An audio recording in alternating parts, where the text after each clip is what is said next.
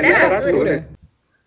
Bem-vindos a mais um episódio do podcast Vixe, é literatura? Este projeto é desenvolvido pelos estudantes da disciplina de Literatura Contemporânea, ministrada pela professora Sara Mabel, na Universidade Estadual do Ceará, campus Feclay. No episódio de hoje, abordaremos sobre a rotulação do ser feminino na crônica Doidas e Santas do livro de mesmo nome, da autora Marta Medeiros. Marta Medeiros nasceu em Porto Alegre, formou-se em jornalismo e iniciou sua carreira na área da publicidade. Trabalhou nessa profissão em diversas agências de propaganda, em setores de criação e de redação. Ainda nesse período, começou a escrever poesias e, como poeta, publicou seus primeiros livros: Striptease, em 1985, Meia-Noite e um Quarto, em 87 e Persona Não Grata, em 1991. Em 1993, mudou-se para o Chile, deixando sua carreira publicitária. Lá, passou a se dedicar mais à escrita e à produção de textos literários. Ao receber a visita de um amigo, Fernando Eschenberg, resolveu mostrar seus novos trabalhos, aos quais ele considerou como crônicas, e a convenceu de publicá-las no jornal Zero Hora. Em 1985, publicou Geração Bivolt, seu primeiro livro de crônicas. A escritora já publicou mais de 10 livros só de crônicas, e entre esses livros está Doidos e Santos, livro publicado em 2008 que reúne 100 crônicas com os mais diversos assuntos, desde comentários sobre a peça que está em cartaz, uma dica de um livro ou filme, as impressões do eu lírico sobre o show de determinado cantor e, claro, as visões impostas sobre o ser feminino. Neste podcast, iremos discorrer alguns pontos de análise sobre as rotulações impostas pela sociedade em nós mulheres através da leitura de Doidas e Santas, a crônica que intitula o livro. Mas antes de irmos para a leitura da crônica, preciso saber: vocês sabem o que é uma crônica? Bem, a crônica é um gênero textual curto e escrito em prosa. A palavra crônica vem do latim crônica, refere-se a um registro de eventos marcado pelo tempo cronológico, e do grego cronos, significa tempo. Além de ser um texto curto, fazer uso de linguagem simples e coloquial, outra característica da crônica é que geralmente tratam-se de acontecimentos corriqueiros do cotidiano. Portanto, elas são extremamente conectadas ao contexto em que são produzidas. Por isso, com o passar do tempo, pode acontecer de perder sua validade, ou seja, ficar fora do contexto em que foi produzida. Então, por qual motivo crônicas como esta continuam sendo revisitadas 13 anos após a sua publicação? A crônica em questão é Doidas e Santas, que já em seu título chama a atenção do leitor. Afinal, o que leva uma mulher a ser rotulada como doida ou santa? A crônica apresenta essas questões de forma cômica, irônica e intertextual com a poesia a Serenata de Adélia Prado. Vejamos. Estou no começo do meu desespero e só vejo dois caminhos: ouvir o doida ou santa. São versos de Adélia Prado, retirados do poema A Serenata. Narra a inquietude de uma mulher que imagina que mais cedo ou mais tarde o homem virá arrebatá-la. Logo ela, que está envelhecendo e está tomada pela indecisão não sabe como receber um novo amor, não dispondo mais de juventude. E encerra: De que modo vou abrir a janela, se não for doida? Como a fecharei, se não for santa? Adélia é uma poeta danada de boa e perspicaz. Como pode uma mulher buscar uma definição exata para si mesma, estando em plena meia-idade, depois de já ter trilhado uma longa estrada onde encontrou alegrias e desilusões e tendo ainda mais estrada pela frente. Se ela tiver coragem de passar por mais alegria e desilusões, e a gente sabe que as desilusões devastam, terá que ser meio doida. Se preferir se abster de emoções fortes e apaziguar seu coração, então santidade é a opção. Eu nem preciso dizer o que penso sobre isso. Preciso? Mas vamos lá.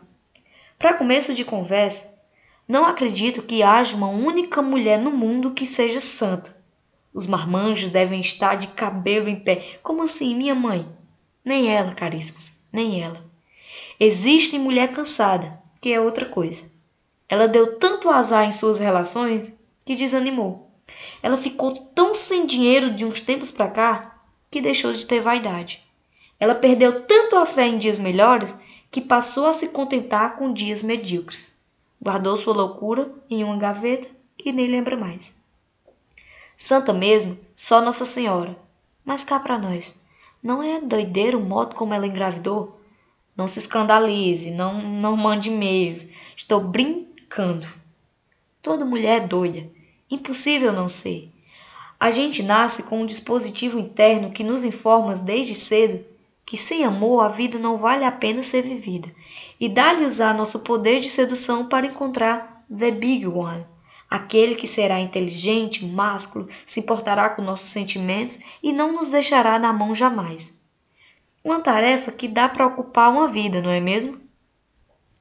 Mas além disso, temos que ser independentes, bonita, ter filhos e fingir às vezes que somos santas, ajuizadas, responsáveis e que nunca, mas nunca pensaremos em jogar tudo para o alto e embarcar no navio pirata comandado pelo Johnny Depp, ou então virar uma cafetina, sei lá, diga aí uma fantasia secreta. Sua imaginação deve ser melhor que a minha. Eu só conheço mulher louca. Eu só conheço mulher louca. Pense qualquer uma que você conhece e me diga se uma delas não tem pelo menos três dessas qualificações: exagerada, dramática, verborrágica, maníaca, fantasiosa, apaixonada, delirante, pois então, também é louca e fascinante. Todas as mulheres estão dispostas a abrir a janela, não importa a idade que tenham. Nossa insanidade tem nome, chama-se vontade de viver até a última gota. Só as cansadas é que se recusam a levantar da cadeira para ver quem está chamando lá fora. E santa, fica combinado, não existe. Uma mulher que só reze, que tenha desistido dos prazeres da inquietude, que não deseje mais nada, você vai ter que concordar comigo, só sendo louca de pedra. A jogada intertextual com a poesia de Adélia, dentro da escrita da crônica, reforça a ideia da mulher marcada pelo enfrentamento e compreensão de suas próprias emoções, que por mais que tenha vivido ou passado por muitas experiências, continua numa busca incessante de viver mais, não se contentando com a mesmice. E será que isso é loucura? Não se conformar com a uniformidade? É loucura saber que, mesmo podendo se machucar, você continua nessa busca incansável por mais emoções? Marta deixa muito claro na sua escrita que toda mulher é doida. Todas anseiam, ao mesmo tempo, uma vida leve, porém cheia de aventuras, inquietações, fantasias e paixões. E não importa a idade que tenho ou se ela é ou não a sua mãe. Sim, nossas mães também se enquadram nessa loucura. Essa relação entre a visão da mãe ser considerada santa por alguns, como visto na crônica, pode estar associada ao modelo de mãe perfeita na história cristã, que é a Virgem Maria. Isso me fez lembrar de um trecho do filme História de um Casamento, de Noah Baumbach, no ano de 2019, que expressa claramente essa visão. No trecho, a protagonista Nicole, vivida por Scarlett Johansson, prepara seu depoimento com sua advogada Nora, encenada por Laura Dern, e pretende declarar no tribunal que costuma beber de vez em quando uma taça de vinho e que um de seus pontos fracos pode ser insultar o seu filho quando ele passa dos limites. Nora, por sua vez, lança o seguinte discurso para sua cliente: Eu tenho que te interromper. Quando for de verdade, jamais diga isso. As pessoas não toleram mães que bebem vinho demais, gritam com os filhos e chamam eles de merdinha. Eu entendo, eu também faço isso. Dá para aceitar a ideia de um pai imperfeito. Mas vamos admitir, o conceito de um bom pai só foi inventado há uns 30 anos. Antes era normal que os pais fossem calados, ausentes, poucos confiáveis e egoístas. É claro que queremos que eles não sejam assim, mas no fundo nós os aceitamos. Gostamos deles por suas imperfeições. Mas as pessoas, elas não toleram essas mesmas coisas nas mães. É inaceitável em nível estrutural e espiritual, porque a base de todo esse negócio judaico-cristã é Maria, a mãe de Jesus, que é perfeita. Ela é uma virgem que dá à luz, apoia incondicionalmente o filho e segura seu cadáver quando ele morre. O pai não aparece, nem apareceu para a trepada. Deus está no céu, Deus é o Pai e Deus não apareceu. Você tem que ser perfeito, mas o Charlie pode ser um puto desastre. Já você, você terá que seguir um padrão diferente e muito mais alto. E sim, isso é muito foda, mas é assim que as coisas são. Ou seja, essa visão de mulher perfeita, de que para ser sublime precisa se caracterizar como santa, está muito ligado ao conceito estrutural e histórico da concepção cristã e patriarcal que a sociedade atribuiu como sendo aceitável para as mulheres se espelharem. E mais uma vez, de forma irônica, Marta distrai seus leitores ao fato da doideira, o modo como Nossa Senhora engravidou. E de uma forma bem-humorada, relata estar brincando, fazendo o um jogo entre palavras e sentidos, pois a mulher, até sendo santa, consegue ser doida. Por isso, é nítido que a autora possui uma afeição maior pela mulher que vai além da santidade. A mulher doida. Esta, que mesmo sendo rotulada como louca, vive corajosamente a sua autenticidade. E como ela mesma afirma, concluímos que não existe mulher santa. Afinal, não existe mulher sem desejos, sem emoções, sem sentidos e sem vida. Com isso, finalizamos mais um podcast e nos despedimos por hoje. Agradecemos e esperamos que tenham gostado. Não deixe de acompanhar os próximos episódios do nosso programa Vixe, é literatura? Muito obrigada.